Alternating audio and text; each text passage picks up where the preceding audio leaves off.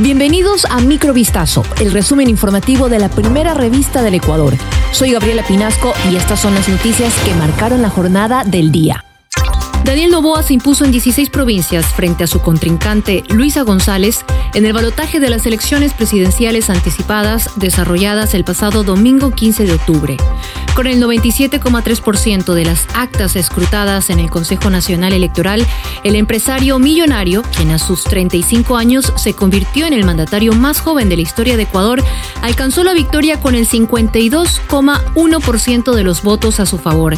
Nacido el 30 de noviembre de 1987, Novoa ha conquistado la presidencia en segunda vuelta, una posibilidad que intentó sin éxito en cinco oportunidades su padre Álvaro Novoa, una de las personas más ricas del país gracias a su emporio bananero. Novoa llega a la presidencia tras una fugaz carrera política, pues fue asambleísta entre 2021 y 2023 y de ahí se lanzó a la carrera presidencial. No partía como favorito, pero jugó el rol de outsider y fue visto como una cara nueva en la política. Su desempeño en el debate electoral de la primera vuelta lo catapultó al balotaje. Estados Unidos celebró el resultado de las elecciones en Ecuador y ofreció al presidente electo Daniel Noboa trabajar juntos para mejorar la seguridad y la prosperidad del país y de la región. En redes sociales, el encargado para América Latina del Departamento de Estado, Brian Nichols, publicó, aplaudimos al pueblo y a las instituciones de Ecuador por las exitosas elecciones de ayer. El alto funcionario expresó además su interés de trabajar con el presidente electo y profundizar la sólida alianza con Ecuador para promover la seguridad, la prosperidad y otras prioridades compartidas. Horas antes, el portavoz del Departamento de Estado, Matthew Miller, también felicitó al pueblo ecuatoriano por reafirmar su compromiso con la democracia y abogó por la colaboración entre ambos países a favor de una región más segura, próspera y equitativa. Un grupo de 116 ecuatorianos aterrizó este lunes en Quito en un vuelo humanitario fletado por el gobierno de Ecuador para facilitarles la salida de Israel, donde se encontraban en el momento que estalló el conflicto desencadenado por el ataque terrorista de Hamas el 7 de octubre. Entre los pasajeros también se sumaron 78 ciudadanos de siete países de Latinoamérica.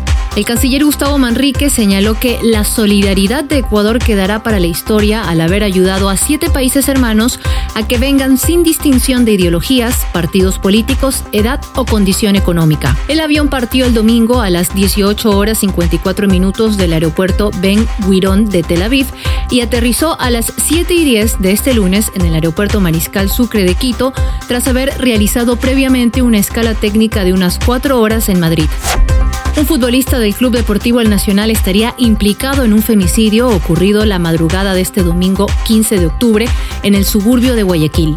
Dentro de las instalaciones de un hotel ubicado en las calles García Goyena y la 38 fue hallado el cuerpo de una mujer sin vida.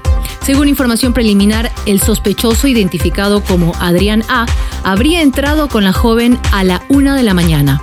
No obstante, al poco tiempo después de ingresar, el jugador se fue solo del lugar de los hechos. En la habitación, la mujer estaba desnuda sobre la cama y presuntamente con una contusión en la cabeza. El cuerpo sin vida de Álvaro Prieto, el joven cordobés de 18 años que llevaba desaparecido desde hace cuatro días, ha sido encontrado este lunes entre dos vagones de un tren regional en las inmediaciones de la estación sevillana de Santa Justa en España. Tras cuatro días de búsqueda en la estación, el lugar en el que se le perdió la pista el pasado 12 de octubre, el cuerpo sin vida de Álvaro Prieto fue hallado de manera fortuita. La jornada de búsqueda continuaba este lunes cuando unas imágenes grabadas por una cámara de la televisión española de un tren en movimiento dejaron ver entre dos vagones lo que parecía el cuerpo de una persona, algo que puso en alerta a los medios de comunicación y a los servicios policiales. No obstante, Televisión Española lamentó profundamente las imágenes emitidas este lunes en directo en el programa Mañaneros, en el que se ve el cuerpo del joven Prieto. Esto fue Microvistazo, el resumen informativo de la primera revista del Ecuador. Volvemos mañana con más. Sigan pendientes a vistazo.com y a nuestras redes sociales.